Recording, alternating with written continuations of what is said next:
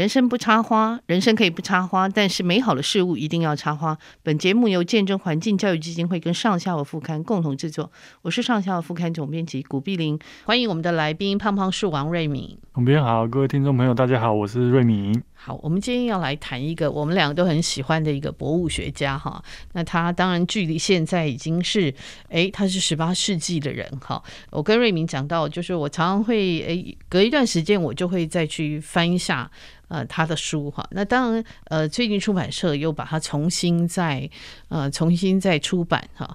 那，哎，这个就是我们今天想要谈的这个博物学家的自然创世纪哈。这个洪宝德他其实前一阵子。九月十四号是洪宝德的生日，对不对？好，那对，那这本书我觉得写的很精彩。这这本书是一个女女作家，哈，Andrew Wolf，她写的非常好。那我。一直很向往变成这个博物学家瑞敏，我想你应该对他是蛮对洪宝的应该是蛮崇拜也蛮熟的哈。那而且他还真的去过那个热带中南美洲哈，这真的是你最喜欢的地方。那除了这本书，以前我还读过那个《丈量世界》哈，呃，《丈量世界》其实是比较像小说，呃，对。可是这这本哈，我觉得它很妙，它是常常。哎，他不仅是用主观的文字啊，然后他呃收集的东西来描述大自然，他更妙的就是他真的是丈量世界哈。嗯，那个时代要丈量，光是他仪器带去哈，你这样到那个很难到达的地方，听说他带了第一次去就带了四十二件的仪器。哎，瑞敏，你可以谈谈那些仪器吗？我看了都觉得好妙，嗯。呃，红红宝的这那个时代啊，就是大家想一下，嗯、他带的东西有一些你可能会觉得没什么，比如说温度计呀、啊，对对对，气压计呀，还有航海的时候要确定位置的六分仪，嗯嗯，然后什么天空难度计。可是要想象，如果你在高中、国中、高中学这些东西的时候，嗯，你有看印象中，在这些东西在十八世纪刚被发明出来的时候，嗯、是非常巨大的，对。就不像我们现在温度计可能就是小小一只，对对对，你可以揣在身上。这些这些仪器全部都非常巨大，而且都非常的笨重，嗯，就是很重，所以他要扛四十二件这些仪器到，呃，有热带雨林，然后有高山，就是六千公尺的高山，那是真的是非常疯狂的。是，那我自己，我们我研究所的研究室是做这个测计的。所以我们每次出门也是，你们要去丈量。最重的仪器就是 背经纬仪，然后我也带各种尺啊、望远镜，所以我还对他带这么多仪器还蛮有感的。可是有时候我会想想，我们那时候要带 GPS、带 PDA，然后现在其实非常方便，就是你只要一只手机可以装下这几十种仪器，所以我常常有时候也想象。如果红宝的还再次看到了智慧手机，他应该会非常的兴奋。对，他应该疯了，我觉得 他应该更到处去丈量了哈。对，呃，就是方便很多。对对对，然后而且还可以帮你记录。对对，而且他很妙哈，他真的是一心一意就想要离开欧洲，一心一意想要去。诶，别的地方嘛，哈，那呃，其实我们读他的故事会知道，他被他妈妈其实牵制住，有点精神，对，算我我们现在叫做叫做什么？呃，叫做情绪勒索。对，对他跟他哥哥两个都被他妈妈情绪勒索嘛，哦，就他妈妈告别式的时候，两兄弟都没有参加，对对，那个恨有多深？对，我觉得好妙，他们两个都去各自做各自的事。真有趣哈，对、嗯、对，然后他们也继承了非常大笔的遗产，所以他一直很想哇，终于可以离开那个欧洲，去到他想要去的中南美洲哈。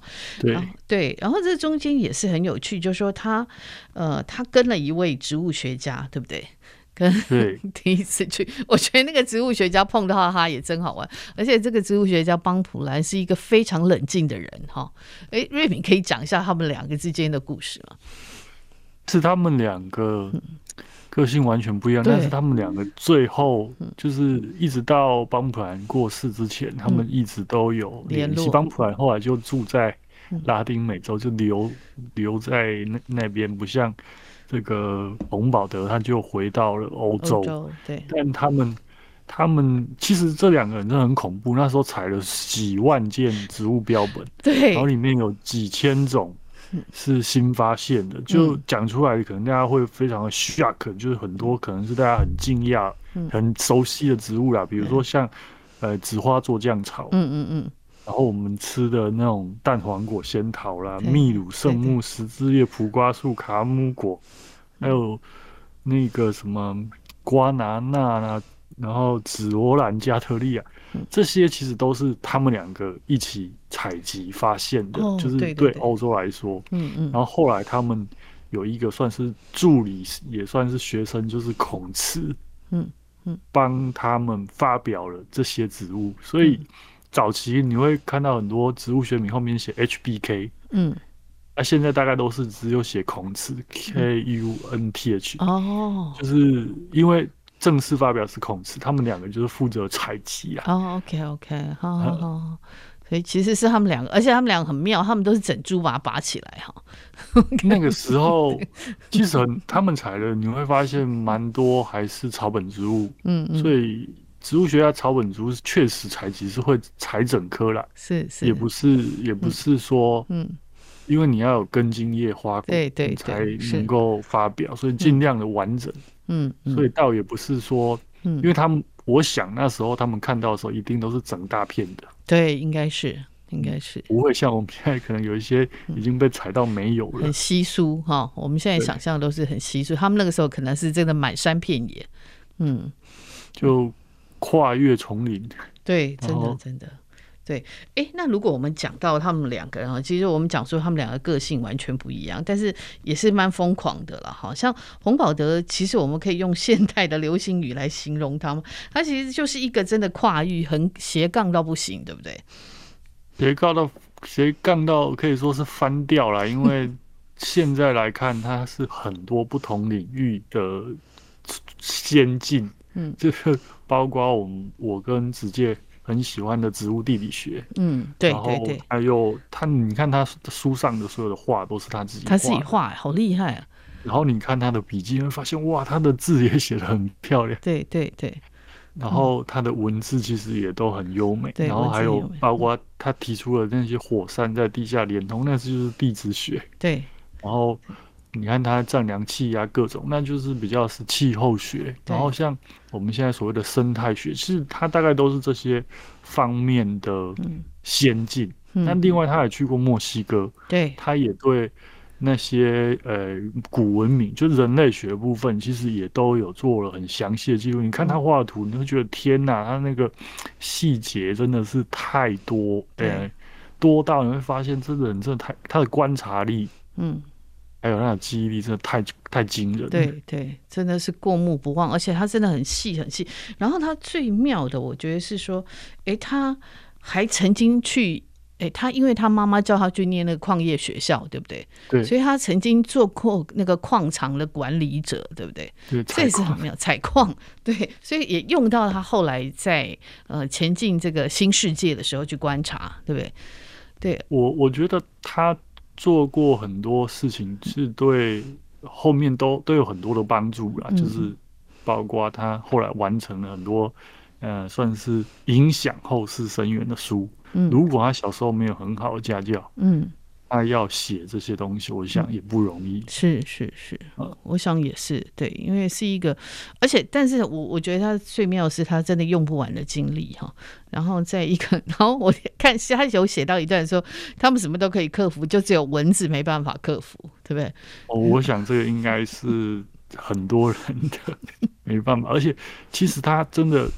体力真的非常好，因为说真的，那个时代去南美洲很可能会死掉。是啊，是啊，就是传染病啊，各种疾病。对，然后他又，你像他从那那个呃奥利诺科河，他他去找奥利诺科河跟亚马逊的那个连接的那个内格罗河，是。那那时候是非常蛮荒的，对，非常泥泞的。嗯，然后那是极热，然后他们去登。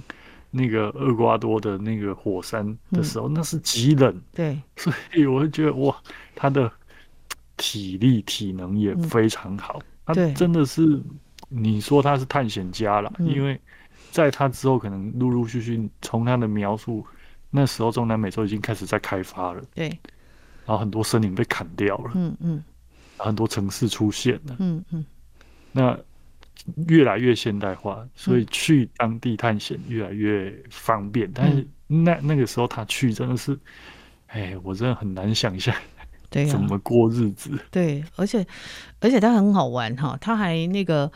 哎，我觉得他也算是森林学家，因为他是第一个觉得说森林会呃，如果你过度砍伐森林，会对生态造成浩劫的哈。他是最早提出这个概念的人，对对对对，他算是他觉得一直伐木其实是不对的，然后他会觉得如果没有木材，某些国家的经济可能会撑不下去，然后很多生态是没有办法恢复的。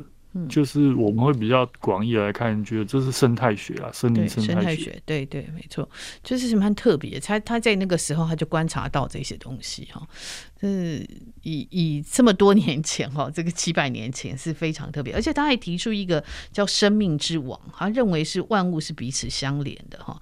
那他重新定义了这个大自然，所谓生命之网，瑞敏可以解释一下吗？呃，其实我我在讲，他发现另外一个很有趣的植物，叫曲叶毛铝，嗯、就是他把它称为生命之树。是，就是他发现只要有曲叶毛榈在的地方，就会有很丰富的虫啊、猴子，各式各样的生物都会来聚集在这个树上或树下，或者是躲在它的周边。那他提出的这个概念，我们近代的生态学把它称为 keystone。就是基石物种，就是某一个物种，它在生态系里面，它连接了非常多不同的生物。嗯哼哼哼，在红我们来讲红宝的那个年代是没有所谓的生态学的概念的。是，嗯哼，那生态学的其实是包括生生命跟无生命的气候、地质、土壤等等的交互的关系，叫做生态学。嗯，那。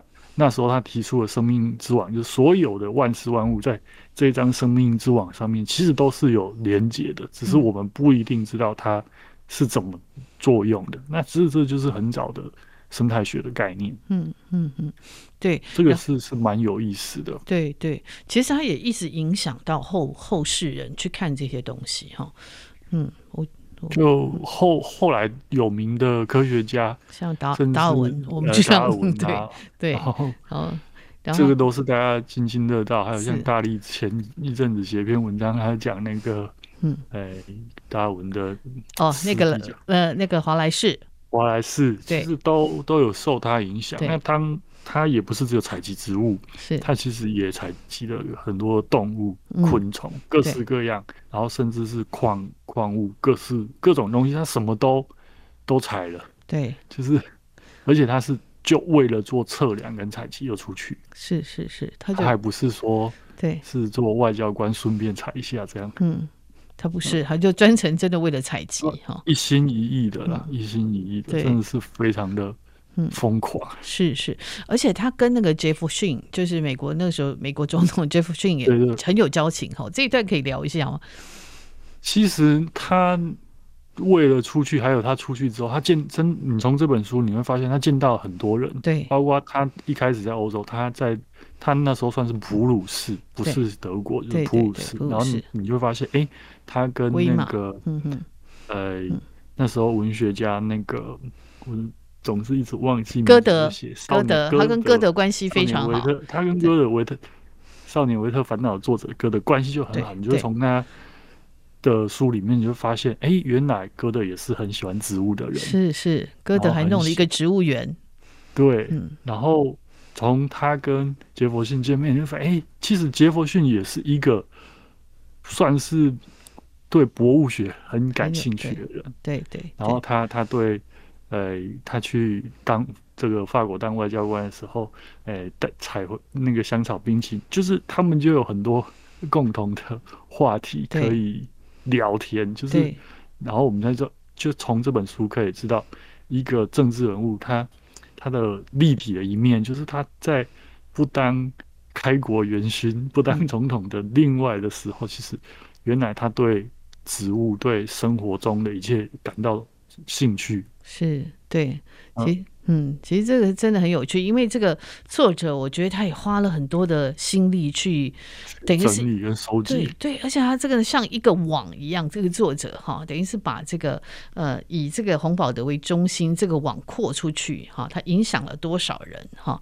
对呀、啊，因为像那时候我读的时候也非常讶异，说哦，原来歌德是一个这么喜欢植物的人，而且歌德也会做实验，也会做研究。他跟洪宝德两个常常一起，就那时候他们两个非常密切嘛，哈。就他们有类似的两个，其实都算是博物学家，只是歌德留下来的植物学的见解相对没有像洪宝德那么重要。嗯嗯。但歌德其实也有植物用歌德的名字去取名字，是是是。他因为他提出来都跟近代科学比较没有关。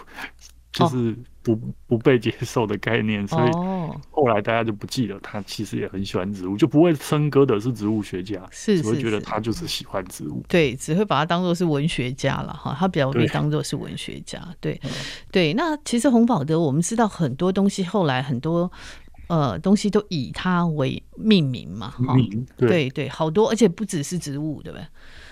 呃，还有像红宝的杨柳啊，对对，还有嗯。洪宝的羊柳应该是比较有名，然后红宝像红宝豆，红红宝的有很多植物就太多，就不用动植物就太多了。对对对，嗯、还有企鹅哈，红宝的企鹅，对对，就是各各式各样。对，然后还因他命名了，呃，那时候也有红宝的大学嘛，哈。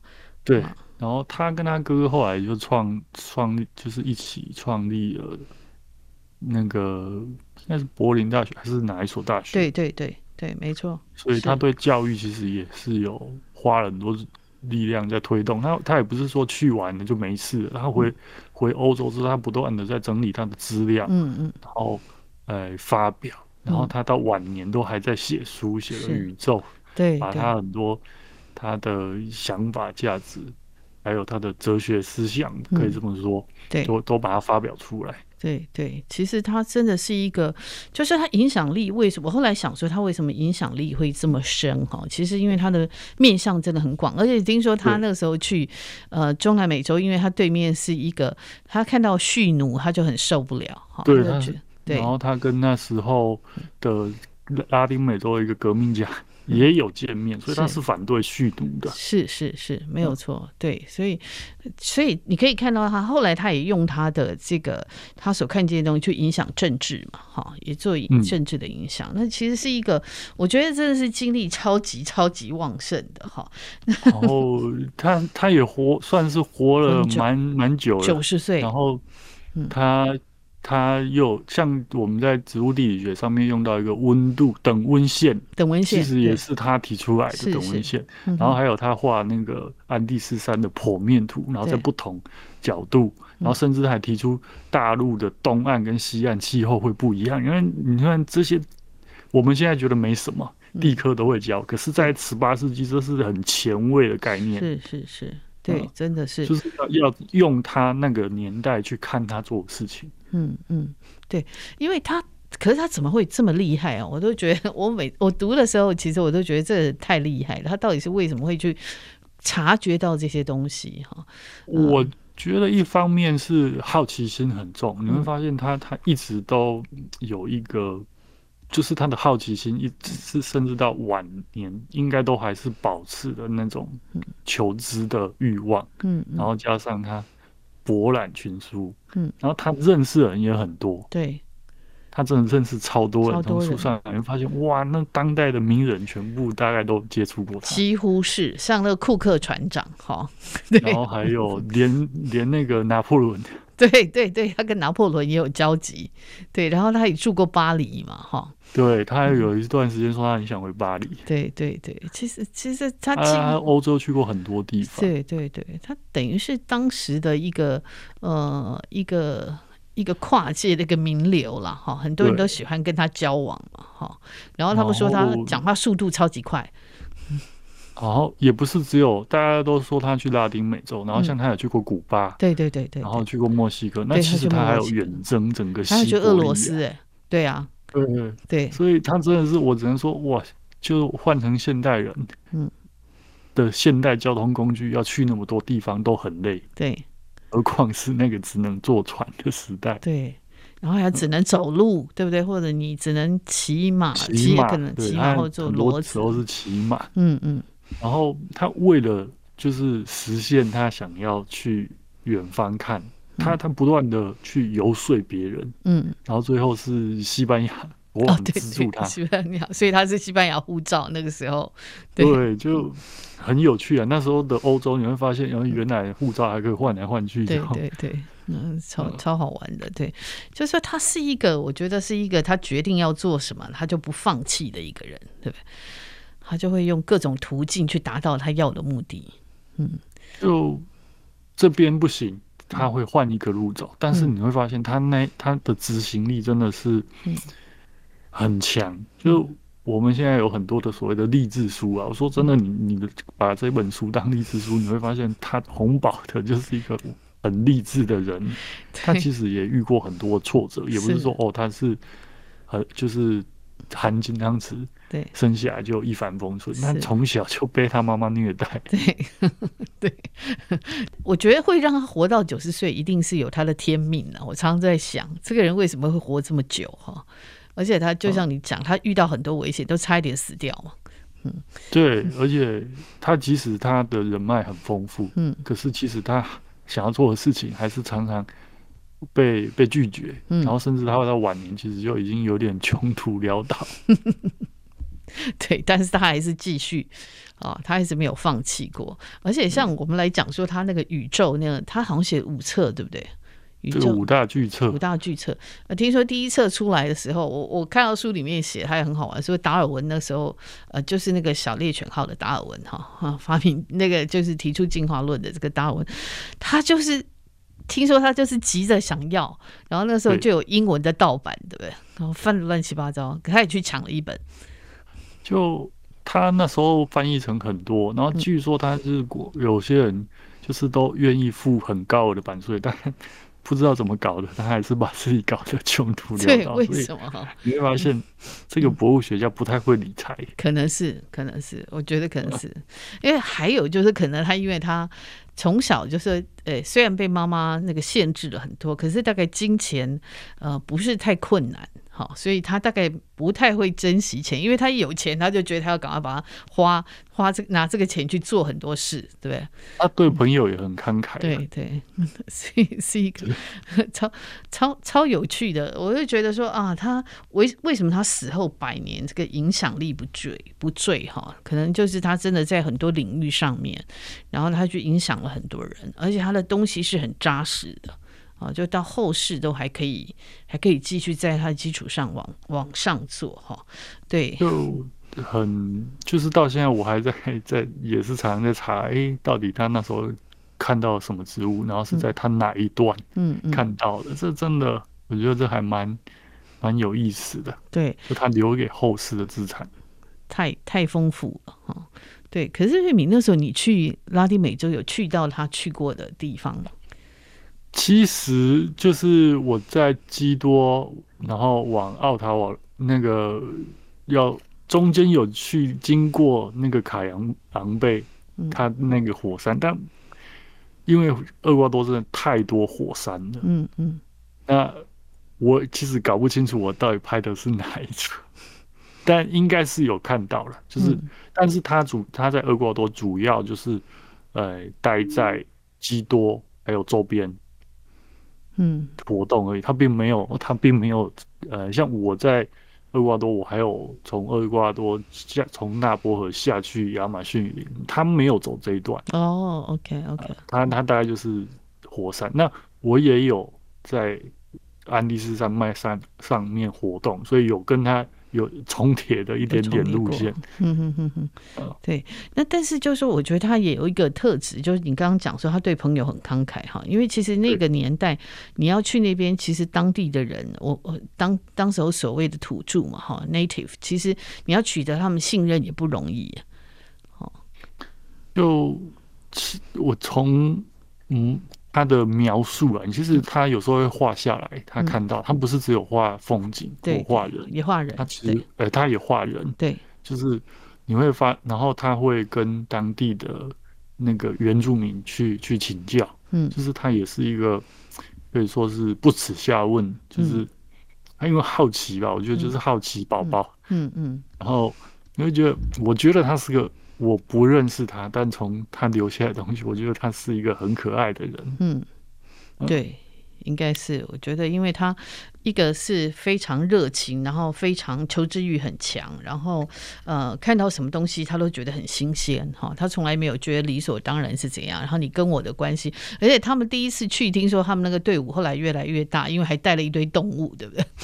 对，就是 就是，你会觉得他感觉就有点像马戏团的那种，对，就是拖着整个长长的。因为他踩了很多，嗯，光想象上万件的标本，对，嗯，光箱子就不知道要对啊，怎么带呀？要要怎么带的？嗯，然后他又要有当地的向导，对，然后还还养动物，对，就是，然后你就知道这是就是一个庞大的开销，是你还要顾很多东西。就是雇很多人跟驼兽来驮这些东西，他不可能把它丢掉。对，对他，他采集他不可能丢嘛，他一定觉得每个都很宝贝嘛。对，确实很宝贝。然后后来很多就是运回欧洲了，对，然后也影响了近代的植物学。嗯，就是我们刚刚讲的那些神奇的植物，都在他的旅行里面看到。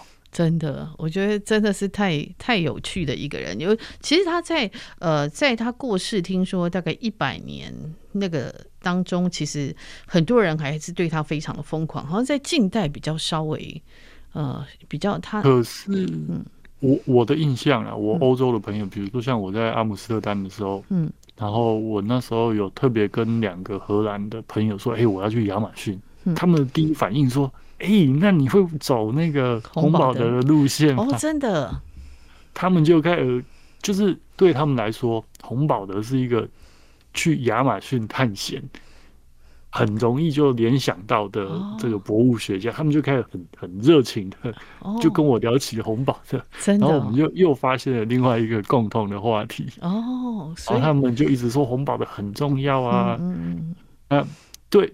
对欧，不要说我们亚洲，就是对欧洲人。然后，而且你看，阿姆斯特丹的荷兰的朋友，他也不是普鲁士，对，但是他对，就是大家都是耳熟能详。讲到这个人，哦、大家都可以侃侃而谈，讲你出一段他干过什么疯狂的事情的那种感觉。可能我我欧洲的朋友不多，我国外的朋友不多，嗯、可是几乎都会知道这号人物。真的哈、哦，所以他已经变成是一个 IP 就对了。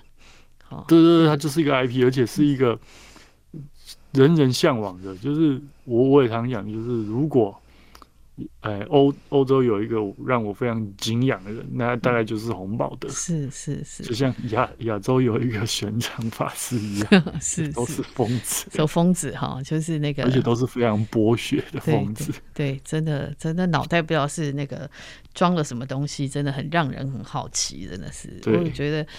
就是读这本书，你每一段时间读，你都会觉得说哇，你又发现一些新的东西。然后，当然这个作者我觉得也是太厉害了。这个作者写这本书也是哇，这个绵密。他也去了很多对 对洪宝去过的地方才，才才真的让人家很佩服。就除了收集资料，他也亲自去看。对对对，这是一位女性的一位作家哈，嗯、是非常，而且她是从出生在印度嘛哈。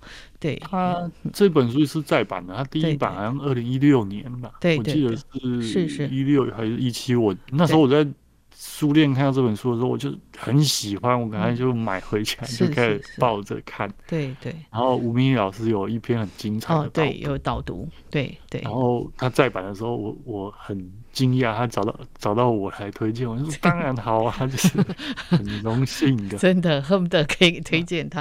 哎，那如果说我们今天要介绍这本呃博物学家的自然创世纪，呃，如果要提出三个最重要的观点，那瑞敏会提出什么样的观点？我觉得第一个可能就是我常常讲，就是你从书上你可以找到一个很亲近，就是你会觉得，你虽然不认识他，但让你觉得很亲近的灵魂，就是一个他某种程度，我觉得他就是个老顽童，嗯，很任性，就是到老了还是像小朋友一样，嗯嗯，可是。他有时候他是很两面的，遇到他喜欢的事情，他非常的热情，嗯，但很多时候他又非常的孤僻，嗯嗯，他有讲，说真的，如果不是孤僻的人，嗯，不可能完成那么多著作，对，而且也没有那么多时间思考，所以这一方面是让我觉得很，就是去看一个原来古代曾经有过这么样一个人，他可以把人生活得这么精彩，嗯。嗯，那再来对我想要分享给大家，就是一个人为了他的梦想，可以愿意牺牲到什么程度？嗯，就他是不是一个爱 social 的人哦？嗯，可是他为了探险，为了找资金，他愿意不断的去跟人家 social。嗯嗯嗯，我想这很多科学近代科学家，嗯。就不愿意为五斗米折腰，但是他愿意为五斗米折腰恩赐啊！是是，这这也是让我觉得很钦佩的一点。对对。再来是那个时代啊，就是他提出很多跨时代的想法，他的想法他是把很多东西都，他不会单独的看一件事情，他会去看每一件事情，它的前因后果，甚至有没有更远的连接。嗯嗯。就是我们常讲，就是不要断章取义，对对，然后不要就是片面的去解读一件事情，是，他就做的算是很彻底，对对，确实是，确实是，就是，所以我觉得他真的是太迷人了。如果你看到这本书哈，就你对也会跟瑞敏一样，对他会真的是无比的崇拜，而且在经过这个两百多年，你还是觉得这个人很多东西好新哦，他的观念哈，对，还是。就很。很了不起，非常先进了，就是、非常的前，其实真的很前卫。我必须说，看完，而且这个作者还有翻译本身文字都很有、嗯，翻译我的文字非常好，其实是很容易阅读的一本书。是是是是。那里面提到一些科学的概念，它有一些会有写注，所以不会很难。对对，嗯，然后你也不要觉得里面写了很多奇怪的植物，其实没有的，对，里面反而是写了很多人。对对是没有错，所以我们就可以推荐大家读这本啊，就是博物学家的自然创世纪。那如果你还要再读，也可以那个丈量世界，其实也很好看啊。它是丈量世界就是小说，小说里面就有一些稍微是比较虚构的部分。对对，对，是是是，对。或者是你可以先看丈量世界，对哦，是引起你的兴趣。对对对，我当时是他跟高斯的故事。是是是，我当时是看丈量世界先开始，然后再看到这本就哇。真的是非看不可，就对了。就就丈量世好像还有电影，对，有有有有拍电影，有拍电影，对对对，就很很刺激的两很精彩的两个人两个人的故事，是。然后看完之后，嗯，一我相信大部分六成以上的人应该会对这两个人的人生产生好奇，然后你就会更想要找这个。博物学家的自然创世纪来看，是是是，对，因为是更完整的叙述了他对的算是一生，对，没有错，是好，我们谢谢今天瑞敏跟我一起介绍这本《博物学家的自然创世纪》哈，然后这个呃这个至今还呃完全不衰不退流行的这个博物学家洪宝德哈，你一定要认识他。如果你喜欢自然科学，你喜欢不一定要喜欢。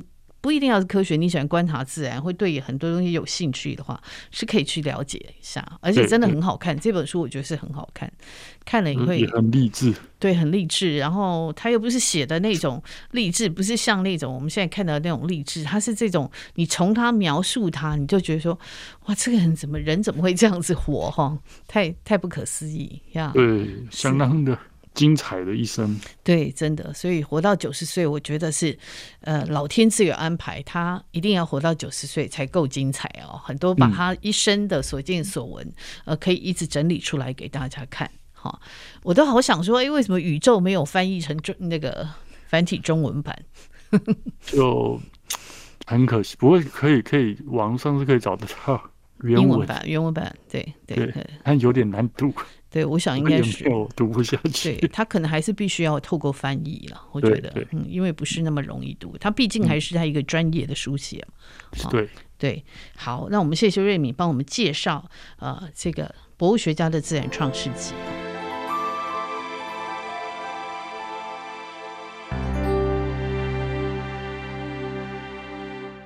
我们接下来要来谈哈，也是从这个。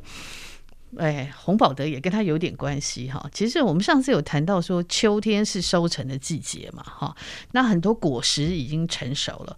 哎，瑞敏，我们在讲到说我超级喜欢坚果的哈，你也是那个壳斗科的这个果实坚果的爱好者，对不对？对对对，我我都说我就是擅长的就是剥坚果，剥坚果，各种坚果。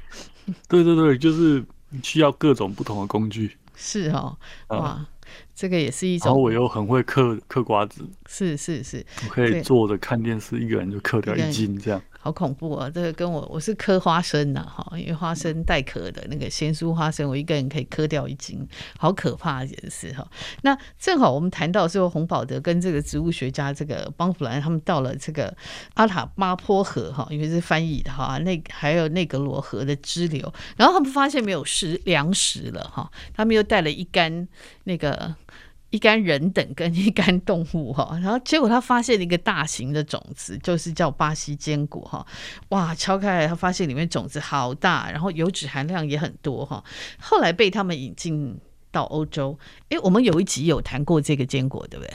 对，我们在讲那个兰花的时候，对对，有提过这个，我没有提过这个，对。对，我没有提过这个东西。然后，哎，说实在的，这个坚果其实台湾人也不陌生了哈。因为瑞敏上次讲了以后，后来才发现说，哦，原来我吃的这个这个某大量饭店的综合坚果里面就有这个坚果，而且我每次都把它挑起来吃，对对对，很大一颗，就是特别好吃，特别长。对，然后然后很肥。吃的时候特别长，然后吃起来又不像杏仁，对，反而口感比较像夏威夷果或榛果，但是它又比榛果还要长。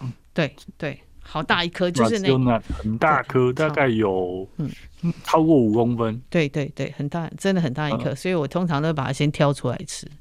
然后对，对，然后它它其实诶，你有说过这种坚果其实让这个贪婪的商人反而保护了这个热带雨林，要不要再帮我们温习一下？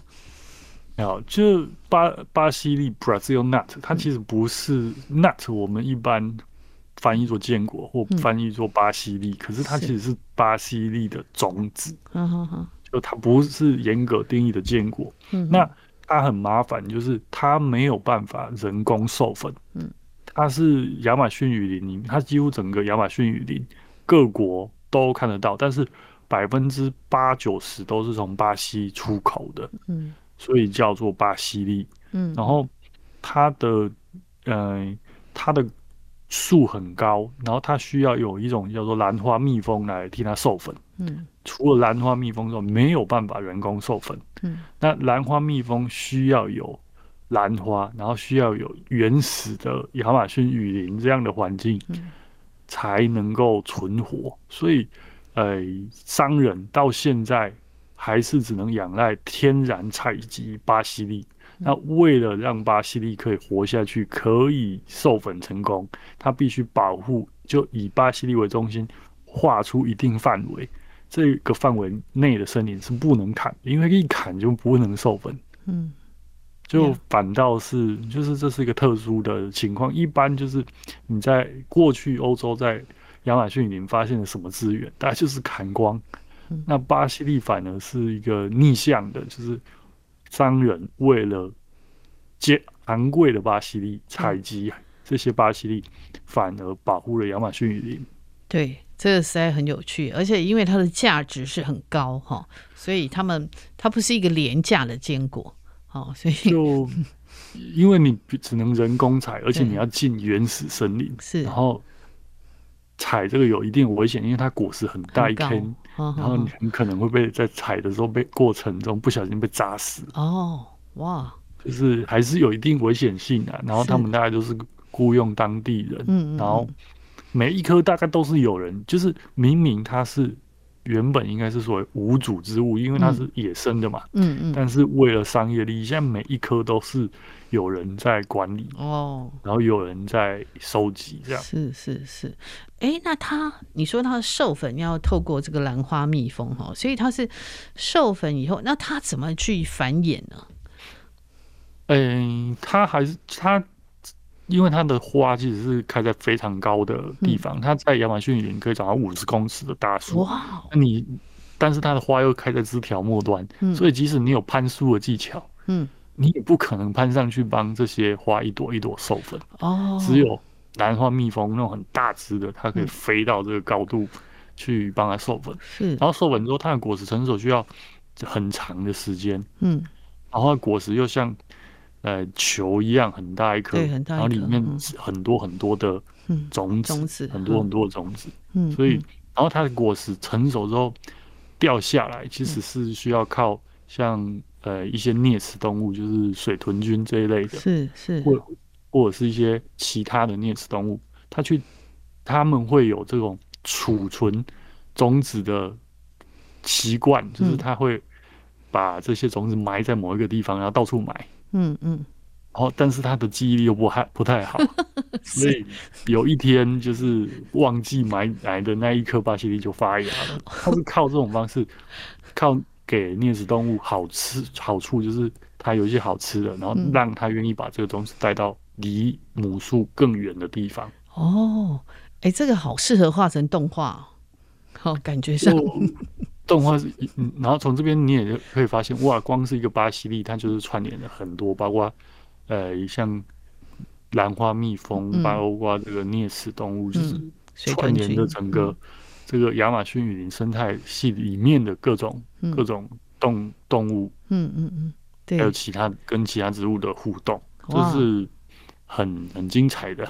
啊、哦，这这可以画一个《雨林历险记》，媲美那个冰冰那个冰河那个冰河那个什么《冰原历险记》哈，对不对？哇，对对对，这个好精彩哦，听起来就好精彩。所以我们他们用的策略是类似的啦，哦、就是。栗子跟巴西利用的策略是类似的，所以我想可能是因为这样，所以当初才会把它称为巴西利。哦，OK OK，了解哈。那其实像我们自己，所以我们在吃这个那个巴西利坚果的时候，你要很珍惜，因为它其实真的得来不易哈。对，是。然后也不好剥，我其实也有买过带壳的。哦，你有买过带壳？对对，一般我们现在那大家有机器剥的哦，带壳真的是。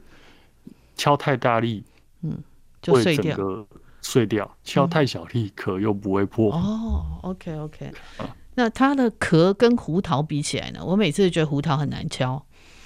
我觉得巴西利更难敲，因为胡桃它至少它很比较，我觉得要保持那个种人的完整是巴西利比较难。哦，是我个人觉得巴西利比较难。啊，我觉得胡桃已经够难敲了，原来巴西利还更难呢。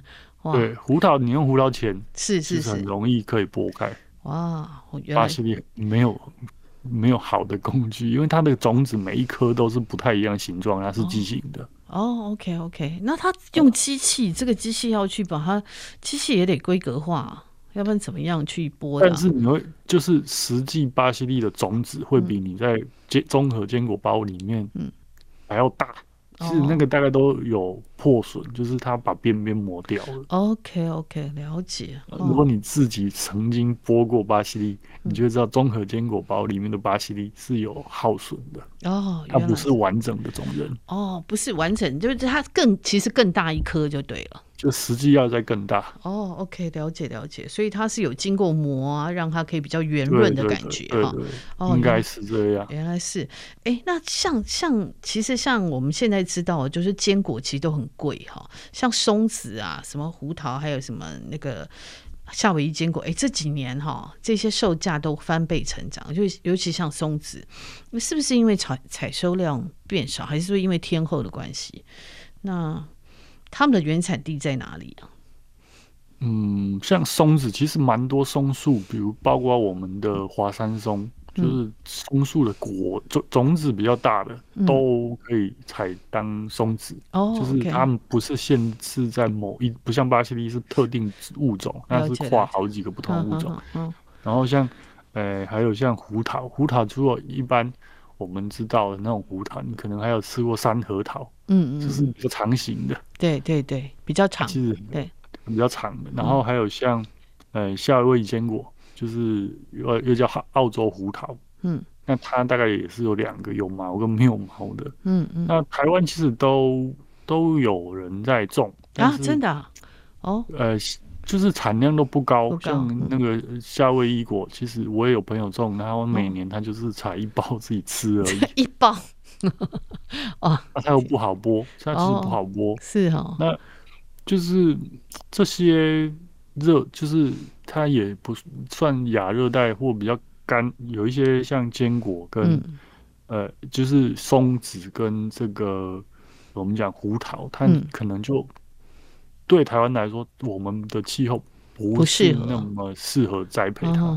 好像我们自己也有山核桃啊，是是，但就太小了，你大概不会才来吃，没有经济价值，就对了。就应该说，我们的土地就是那么大，然后想要种的水果太太多了，所以还是很多就靠进口。是是是，进口国外实际栽培环境我不是很了解，是不是有什么气候？嗯。的关系，但是我想这几年流行吃坚果，嗯，多多少少应该也水涨船高，有有有，就是当需求变多了，嗯，然后大家觉得哎，吃坚果好像是蛮健康的，嗯嗯嗯，就我我还知道有些人早餐也要加，就是也要加坚果，我今天早上才吃了，每一餐都要加一点坚果下去打，有有这种朋友，对对，它因为它有 Omega 三嘛。就各式各样的养分，只要是果实里面，当然就一定含有一定的营养成分嘛。嗯，那坚果因为它是相对的，对这些果树来说，它就是它的整个生命 蕴含的。我们讲比较夸张一点，就是它要繁殖下一代啊，它一定会把很多的好的东西放在这个果实里面的。OK OK，嗯，然后你像要被埋在土里面，然后要经过。嗯，呃，风吹日晒寒冬，然后发芽，嗯，所以相对的，它可能就我们还要跟大自然去抢。哦，是，然后树的采，就是这些都是大树，嗯嗯，所以它不是我们一般想象的，就是什么小，就是呃小小的植物。蔬菜，蔬菜你大概就采下来就采下来，那水果你大概也是采下来就采下来。可是坚果比较麻烦，就是采下来之后一定要经过机器去剥壳，嗯哼嗯哼，有一个很硬的壳。了解，嗯、这是相对我觉得是采收上面麻烦又费工的，哦、原本先天它就会比较贵的条件。是是是，了解哈，所以因为它剥壳也是采收又困难，因为你刚刚讲说它树都很高，我在日本有看过胡桃，哎对，真的就是大树哈，然后它外面对它那个果，呃，其实就我看到的是绿色了，嗯，应该是吧？我应该看到没有错，绿色绿色的嘛哈，对对，我那看到非常的。惊讶，因为我第一次看到舞蹈，对，看到就觉得好可爱，它长得很可爱。可是就像你讲说，因为它呃，第一个它是大树，然后采收的成本高，然后它又要把这个壳剥掉，哈，这也是要费人工。其实很多很多环节都是很需要很费工了，耗耗工哈。对，对啊，现在人力又很贵哈，所以然后还有一个就是。这些果树含油率高，所以我在想，他们的保存是不是要有特殊的方式？哦，对，要不然容易薅掉，就是薅掉了。嗯嗯，对对，没有错，没有错。所以它保存可能也是一个很需要一些专业哈。对对对，确实，这是我的推测啦，有可能，有可能。从植物上面来看，是是，因为像我们吃那个综合坚果，有时候你如果呃在没有赶快在一个时间把它吃完，其实它真的是会耗掉，没有错，确实是。对，对，嗯，那像我们常吃的瓜子类，也是近期开始丰收吗？也是这个时间吗？差不多。然后瓜子就一般我们讲的瓜子，其实还有包括西瓜子、葵。嗯。葵瓜子，然后南瓜子，嗯嗯，就是因为我们家小时候就是做瓜子哦，是哦，所以我对瓜子就对瓜子就很熟。啊。像我就是一只手就可以嗑瓜子，用舌头把瓜子都挑出来，那种那种那种爱吃瓜子的人。哇，那。瓜子大概就是这三个，一西瓜一呃一般所谓的酱油瓜子，就是你会看中间还有一个白白的，外面一圈黑的，那个就是西瓜子。哦，是原来是。但是你会想说，哎，我们一般吃的西瓜的籽不是很小吗？嗯嗯嗯。就其实它是西瓜的某一个品种，那这个品种就是专门产瓜子的。哦，不吃肉，专不吃肉的，就是肉是不好吃。台湾早期也曾经有引进，好像有，好像有，但后来还是都是靠进口。了解，嗯哼，那南瓜子就更不用说，就是南瓜，大家去买市场买一个南瓜，你剖开里面那个白色的，嗯嗯，那个就是南瓜子。呀呀呀！然后另外还有葵花葵瓜子，大家就更熟悉了。呀呀！但南瓜子、葵瓜子大概还会做成一些小的甜点，或者是年节的那种，呃，果什么水什么果塔的那种。对对对对，大概很很容易看到了。对，那。嗯嗯，都是需要剥壳。我会发现，嗯，市面上现在都有卖那种剥好壳的。那葵花籽就是向日葵，对，向日葵的种子，种子，嗯嗯。我们看那会再稍微晚一点点，哦，会再晚一点点，嗯，就像有时候会在，但我们台湾的气候还有就是。会再稍微晚一点，但有时候我们吃的量太大，是进口的。对对对对，就不见得都是台湾生产的。是，是因为它就是我们看那个向日葵花很大一朵，对不对？然后旁边花瓣中间那个，我们以为它是那个花蕊，哈，其实那里就是都是它的种子，对不对？呃，其实向日葵也有很多不同的品种，有比较矮的，嗯、就不到一人高的，嗯，然后像。也有专门在采葵花籽，就是很大一个，比脸还大，像我们讲的就是像一个脸盆那么大一个的，嗯哼哼，那种就专门采葵花籽。那整一般我们会以为它是一朵，其实它不是一朵花，它是一个头状花序，对对，然后里面有数以百计的花，对，就是每一个像花蕊的地方就是一个这个管状花，对对，那每一个会产生一个种子，嗯嗯嗯，呃，菊科。菊科是这样子，对对对，确实是。然后所以很大，我们看到，而且它其实它成熟以后，它好像那个那个会，呃，旁边那个花瓣就会变成枯掉，对不对？对对，旁边那个反而比较不会结，就外面那一圈，对，那个蛇状花就比较不会结葵花籽的样子。对，然后敲葵花籽也是一个很好玩，其实大家可以自己种啊，像我大学的时候，我就自己，你就买葵花籽新鲜的。嗯，然后把它埋在土里面，大概三个月，它就会变成一朵向日葵。真的还假的？经过一个月，它就会长出葵花籽。真的还假的？很容易，很容易，不会很难。然后它很阳光很充足吗？是，对对对，要全日照，因为它向日葵嘛。哦，向日葵。呃，因为它原本是在生长在墨西哥北边，有气候上面跟我们有一点点相似。是是。所以，然后你会发现，这个时候其实。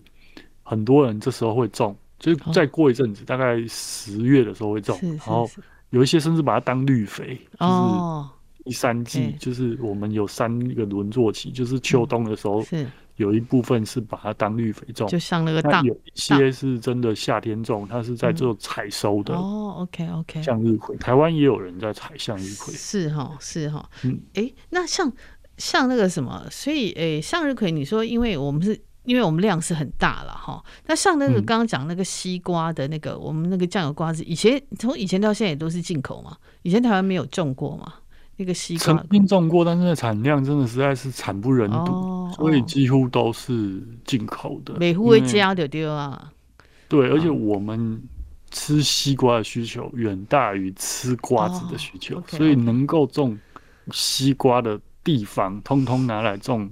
不管是小玉西瓜、大西瓜，各种品，就是我们常吃的那些西瓜品种，嗯，已经占满了，所以已经没有额外的是。空间在这种那种采瓜子的西瓜了。哦，了解了解，嗯哼哼，了解，因为我们土地资源也是有限哈，那总是要选择嘛哈，对。对，对，那那我们在讲说栗子哈，栗子也是哎，栗子也是这个时候成熟嘛哈，它也是很能够满足这个啮齿科动物的超大型种子哈，哎，主要产地台湾的栗子其实应该也都是进口的，对。呃，其实台湾在日治时期有引进板栗，嗯、就是植物学上我们称为板栗。对对对，然后板栗有好几种，就包括就是中国板栗、日本板栗、欧、嗯、洲板栗、美洲板栗。嗯，然后台湾其实你到嘉义，对嘉义南投山上海拔稍微有一点海拔，其实还蛮多人种的。而且现在还有什么所谓的有人在推什么热带板栗，在平地也可以开花结果。嗯哼哼，也有这样的品种啊。是是是是，只是。产量就相对少，不像你把它种在一定的海拔，嗯、因为它毕竟是比较偏温带的，是是，壳斗科比较多都是相对是温带的植物，嗯、所以在山上有一点温度变化会开花结果量会比较好。嗯嗯，是是是。总编上次有跟我分享那个台湾的黄金板栗，黄金板栗很好吃。对对，嗯，讲到这些东西哦，我们真的觉得，而且这个季节真的是一个丰收的季节，这些呃这些可斗科的这些种果实了哈，或者种子，其实都是这个时候最，我觉得这个时候呃吃这个东西也蛮好的，因为天气有点冷嘛哈，你窝在家里开始吃这种东西，就感觉很温暖哈，就很温暖，就是对，我记得那个。人间四月天里面那个，那个就好几幕是冬天，然后去买栗子，买栗子来吃，买栗子来吃。对，然后栗子的包装上面都会告诉你，哦，《本草纲目》记载啦，栗子怎么怎么样怎么样养生的。是是是，没有错，都是要秋天之后，我们不管是进口的还是台湾的，都是要入秋之后，是你才买得到，大概。过一阵子，你就可以看到栗子上市了。是是是，然后你也可以去买新鲜的栗子，把它埋在土里面，它也会长出一颗小栗子。是哦，好，它会结果吗？